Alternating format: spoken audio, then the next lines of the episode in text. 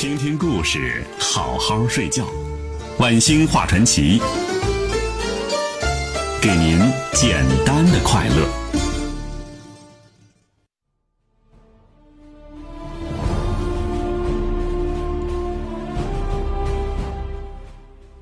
一九四三年五月二十八日，日军第三、第三十九师团开始向石牌推进，中日双方随即展开激烈战斗。中国守军面对日本的狂轰滥炸，岿然不动。日军连续冲锋三天呢，依然没能突破中国军队的正面防线。战斗到五月三十日，最惨烈的白刃战发生了。位于曹家埠附近的。大小高家岭，中日双方数千人在这里展开了长达三小时的白刃战，这也是整个抗战期间呢规模最大的白刃战。在近三小时的白刃战中啊，枪声消失了，石牌陷入寂静。日军向来呀以擅长白刃战闻名的，但是在这场空前惨烈的肉搏战中，十一师官兵却硬是凭着视死如归的无畏精神赢得了胜利。当战斗结束的时候，一千五百名中国士兵倒在阵地上，日军同样付出了一千多人的代价。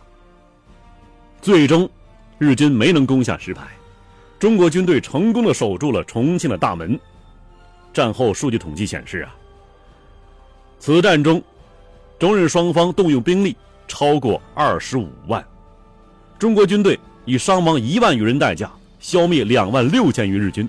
毙伤缴获战马一千四百匹，击落战机四十五架，击毁汽车七十五辆，击毁敌舰艇一百二十二艘的辉煌胜利，胡琏也一战成名。我们再来看呢，金门之战。这一战发生于一九四九年十月十五日至二十四日，战斗呀主要发生在二十四日后的三天三夜里。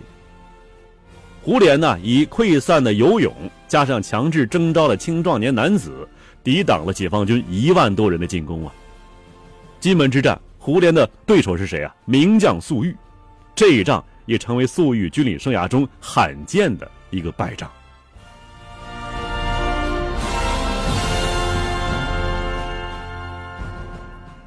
好了，战场秘闻，我们说最后一个，巅峰对决，一九四六年。王进山活捉国军师长赵希田。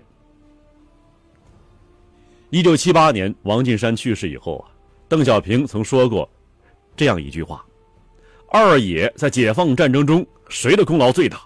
是王进山同志。许多艰苦的战斗，最后都是王进山同志去完成的。”邓小平说的的确不错呀。当年在二野的时候，王进山就是第一猛将。专门打硬仗、恶仗，其中就包括定陶战役。在后来这个电视剧《亮剑》里面，王进山将军就是那个李云龙的原型啊。在一九四六年八月的定陶战役中啊，二野全歼国民党军整编第三师，活捉师长赵锡田。这赵锡田呢，毕业于黄埔四期，他跟林彪、张灵甫那同学呀。当蒋介石集结三十万大军围攻刘邓大军的时候啊，赵锡田主动请命，并且夸下海口：“我整三师万余雄兵，对付刘邓五万，绰绰有余。”刘伯承和邓小平早就听说赵锡田的情况了，就故意示弱，先让他呢吃些甜头。这赵锡田一路上所向披靡啊，连克数座城池，得意的跟刘志就报告说呀：“你们都说刘伯承。”邓小平有多厉害？我看没什么了不起的。等我活捉了他们，再向你报喜吧。再说刘邓这边啊，刘伯承啊，召集众将开会，就问呐，哪个纵队愿意担任主攻？这时候，王进山站了起来，交给我们六纵吧。打剩下一个旅，我去当旅长；打剩下一个团，我当团长；打剩下一个连。我去当连长，全纵队打光了，我们也对得起党了。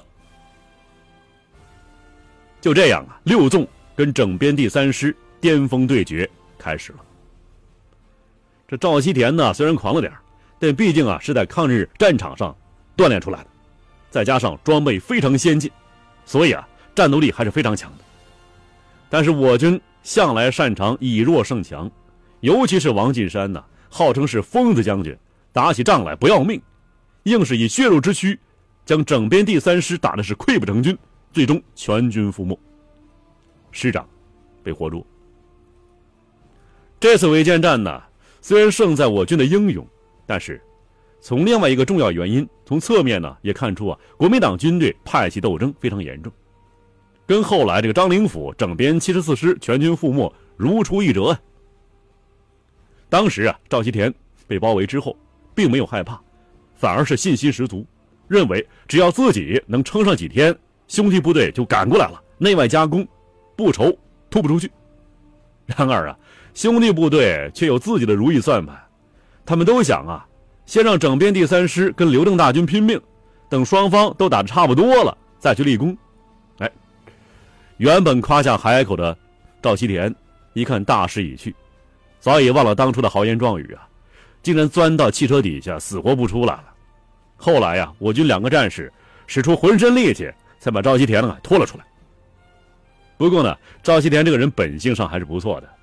第二年二月，赵锡田和被俘的三千名官兵被释放了。赵锡田呢，回到南京之后，做了两件事：一是劝说自己老部下弃暗投明；二是营救被捕的共产党员。一九四九年的时候啊，舅舅顾祝同想让他一起去台湾，但是这赵锡田婉拒了，而是呢带着家人去了巴西安度晚年。一九九一年的时候，八十四岁的赵锡田。还曾经回过祖国探亲。